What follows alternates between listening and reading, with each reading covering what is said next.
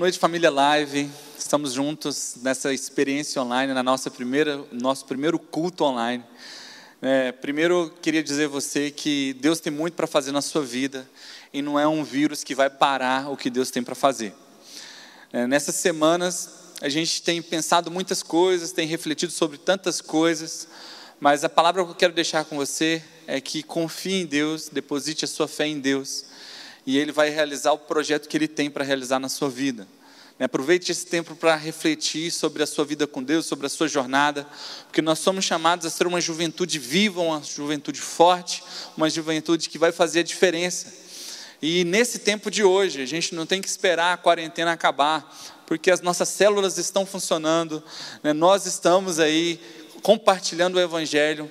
Então, convide as pessoas, participe de uma célula e faça parte do mover de Deus nesse período também de quarentena. Né, nós estamos iniciando uma nova série com o tema Atitude.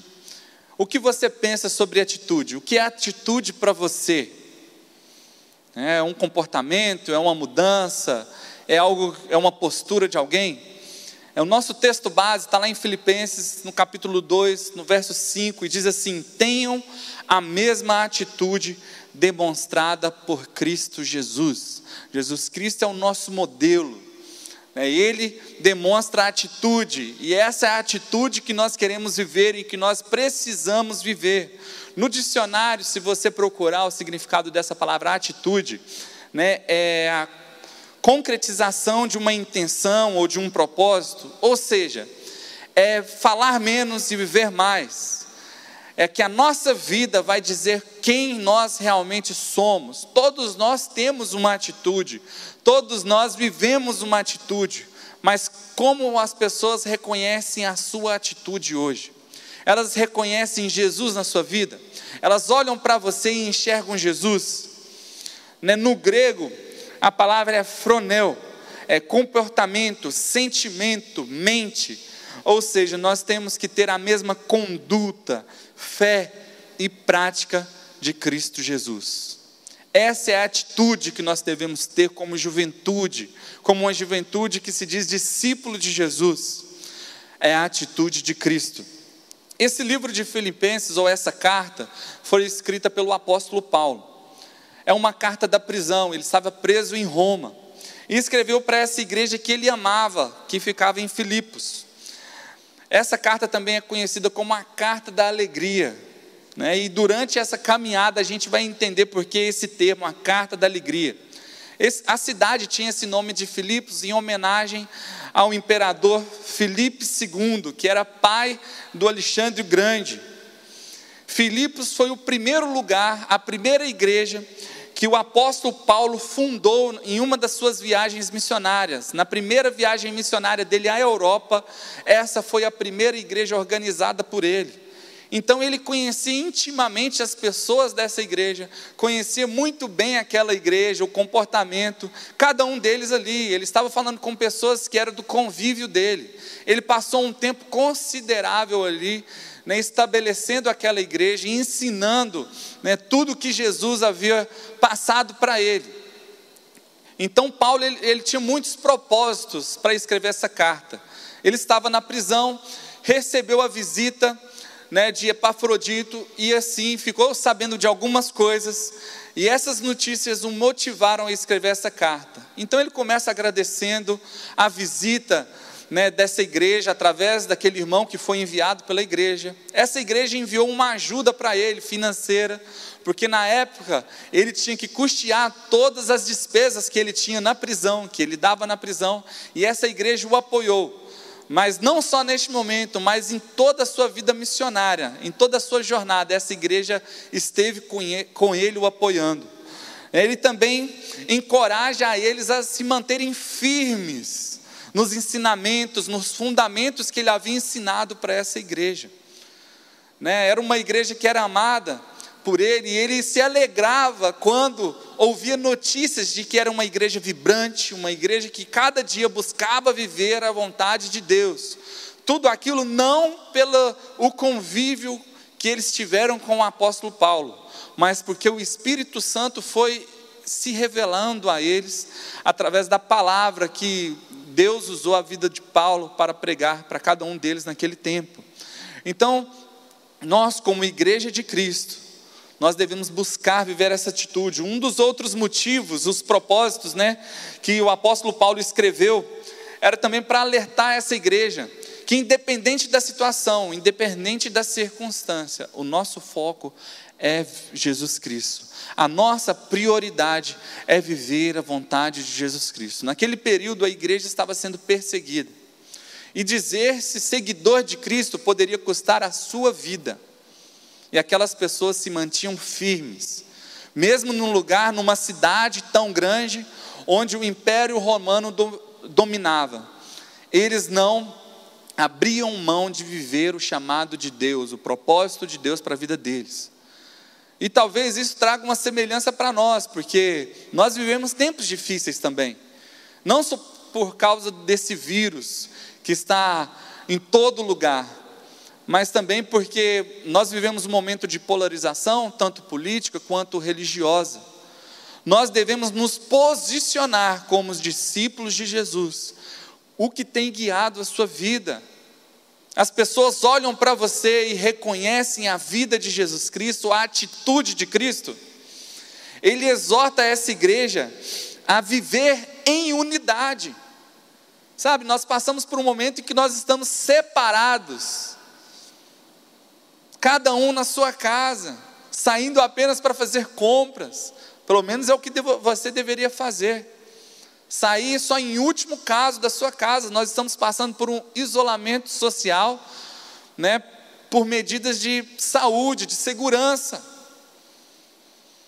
E você tem se mantido firme, unido com a sua igreja, com a sua juventude, com a nossa juventude, através das células, mantendo o seu contato, o seu relacionamento com as pessoas que estão ao seu redor Sabe, nós somos igreja independente do distanciamento social.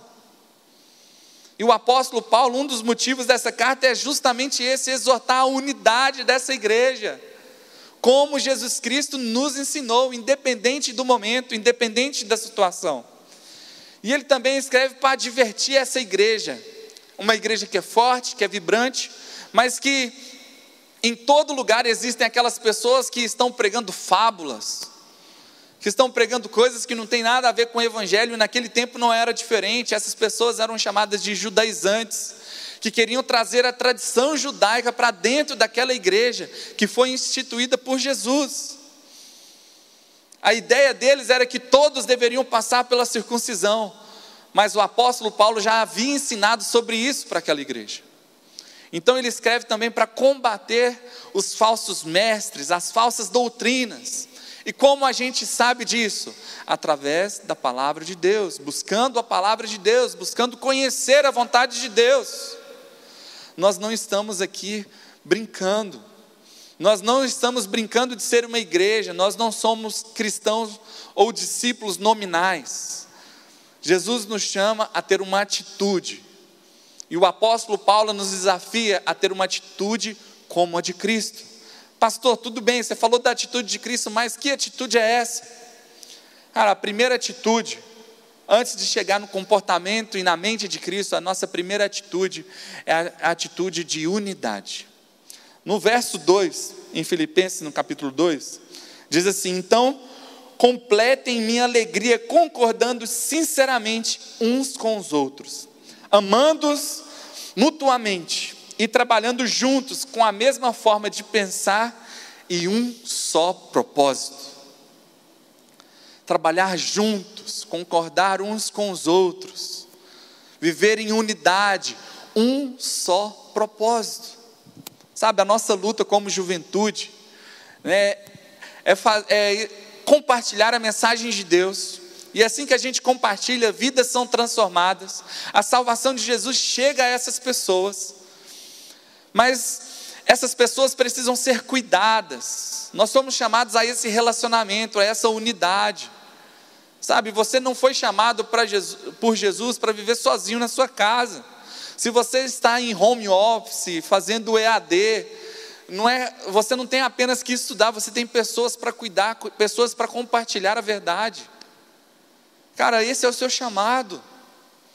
Sabe, como juventude live, como a juventude da Igreja Batista Betesda, nós somos chamados para ganhar essa cidade, para compartilhar esse evangelho para todos os jovens dessa cidade. Você tem vivido isso? Você tem vivido essa atitude de unidade, um só pensamento, um só propósito? Quais são os sonhos que Deus colocou no seu coração?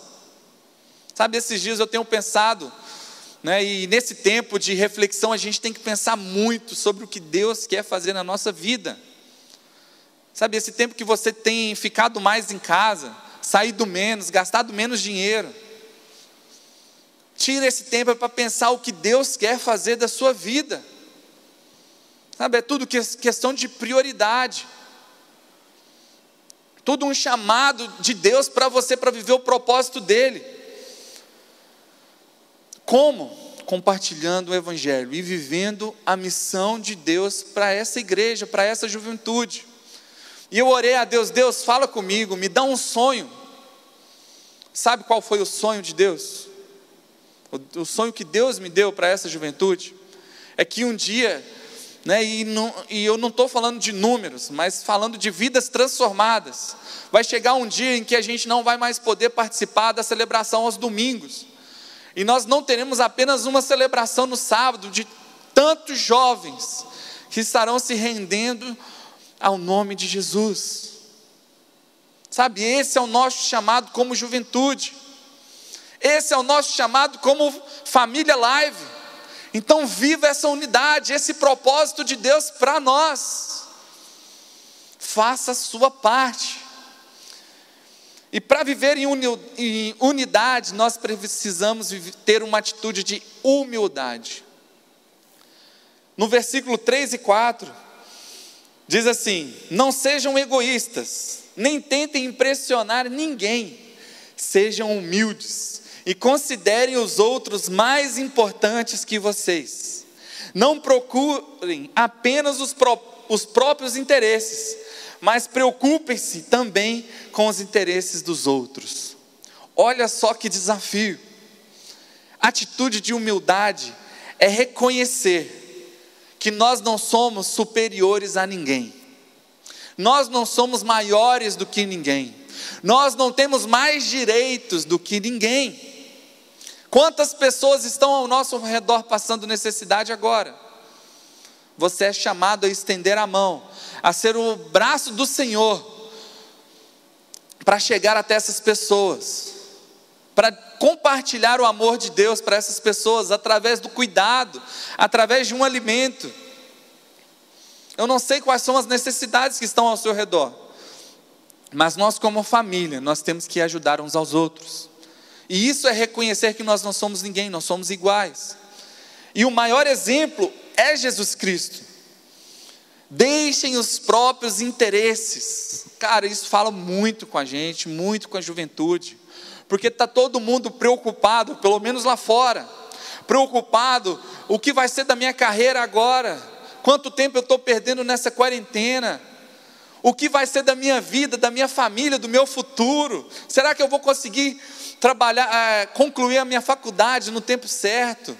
Será que eu vou conseguir me casar agora? Meu casamento estava marcado. O fórum não está funcionando, o cartório não está funcionando. O que vai ser da minha vida? E esse é o momento da gente pensar na urgência da pregação do Evangelho. Para de pensar só nas suas vontades. Para de pensar só em você mesmo. Para de pensar nos seus próprios interesses. Tem coisas muito mais importantes. E só assim a gente vai conseguir ser unido, reconhecendo a soberania de Deus, a graça de Deus sobre nós. Sabe, isso é andar totalmente na contramão desse mundo, porque lá fora está todo mundo pensando na sua própria vida, e o retrato disso é, é a situação política do nosso país. Quantas pessoas estão passando dificuldades, estão morrendo em leitos de hospital, e os nossos políticos preocupados com a campanha deles no ano que vem, não querem abrir mão do fundão, do dinheiro que está guardado para a campanha deles. Isso é muito sério. Isso é muito sério. Sabe, eu estou citando eles, mas quantas vezes nós pensamos só na nossa, na nossa vontade, só no nosso lazer, só no nosso prazer?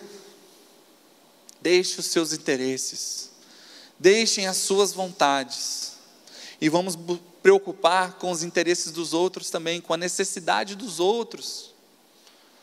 Sabe que ninguém da nossa família, ninguém próximo a nós vire uma estatística desse momento que a gente está vivendo. Porque tem muitas pessoas que não têm levado a sério o isolamento social. Tem muitas pessoas achando que é só um momento, que é uma história, nós temos que ser responsáveis. E eu não estou dizendo que a gente tem que parar tudo, a gente tem que andar com responsabilidade. Você precisou sair, precisou trabalhar, ande com responsabilidade. Está resfriado? Fique na sua casa. Pense nas pessoas. Ah, eu sou jovem, isso aí não vai causar nada para mim. Pense nas pessoas que podem ser contaminadas por você. Né? E a terceira atitude, né, se a gente conseguir ser unido e ser humilde, nós podemos viver a atitude de Cristo nós podemos então, e é o verso 5 e 6, tenham a mesma atitude demonstrada por Cristo Jesus. Embora sendo Deus, não considerou ser igual a Deus, que ser igual a Deus fosse algo que devesse apegar. Você sabe o que significa isso? Jesus é Deus. Jesus era 100% Deus, mas ele era 100% homem. Ele não se apegou na divindade, no poder, na grandeza de ser Deus, de ser igual a Deus. Ele abriu mão disso tudo. Ele abriu mão disso tudo. Ele veio como uma criança, totalmente dependente. Um Deus totalmente dependente de um ser humano.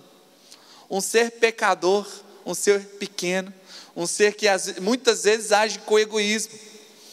Mas ele abriu mão de tudo. Sabe por quê? Pela sua vida. Para salvar você. Ele abriu mão de tudo. E sabe como ele fez isso? Servindo. Esse foi o propósito dele. Essa foi a missão dele. Ele foi chamado a se humilhar para salvar você, para servir você. Você tem servido as pessoas? Você tem buscado mais o interesse das pessoas, as necessidades das pessoas do que as suas necessidades. No verso 7 e 8, ele diz assim: em vez disso, esvaziou-se a si mesmo, assumiu uma posição de escravo, nasceu como ser humano, quando veio em forma humana, humilhou-se e foi obediente até a morte a morte de cruz. Jesus Cristo veio com um propósito ele serviu as pessoas no tempo que ele estava aqui. Ele viveu o propósito que Deus tinha dado para ele, que o Pai tinha dado para ele. Ele foi obediente. Você é obediente ao nosso Pai, Deus. Em qualquer situação, em qualquer circunstância, você é obediente. Sabe, o número de pessoas fazendo coisas erradas nesse período da quarentena aumentou. Os sites de pornografia aumentaram em mais de 70% é, as assinaturas. Você sabia disso? Quantas pessoas têm se perdido em vícios, procurado prazeres em outros lugares? Mas Deus tem um propósito para a sua vida, tem um chamado para a sua vida, para você viver a atitude de Cristo buscando a unidade da igreja, entendendo que essa missão de compartilhar o amor e de levar vida para as pessoas não é só de algumas de alguns jovens, mas de todos nós. Você se, você tem uma atitude de humildade, você reconhece que diante de Deus nós não somos ninguém, nós somos todos iguais, todos nós somos pecadores, todos nós somos necessitados da graça e da misericórdia de Deus. Nós temos necessidade da misericórdia de Deus. E Ele derrama sobre nós essa misericórdia e essa graça sem medidas. Porque Ele viveu o propósito da vida dele, entregando a vida dele naquela cruz, se humilhando. Se humilhando. Ele foi torturado. Cada gota de sangue é suficiente para perdoar qualquer pecado. Cada gota de sangue naquela cruz não foi derramada em vão, mas foi para que você se aproximasse da atitude de Deus, para que você pudesse viver essa vida de Cristo aqui na terra, sendo alcançado por Ele, pelo amor dEle, se humilhando diante dEle, reconhecendo que você não é ninguém. E só assim nós podemos nos esvaziar de todo o ego, de todo o pecado, de tudo aquilo que nos afasta da vontade dEle, e nos aproximar cada dia mais dessa imagem que é Jesus Cristo.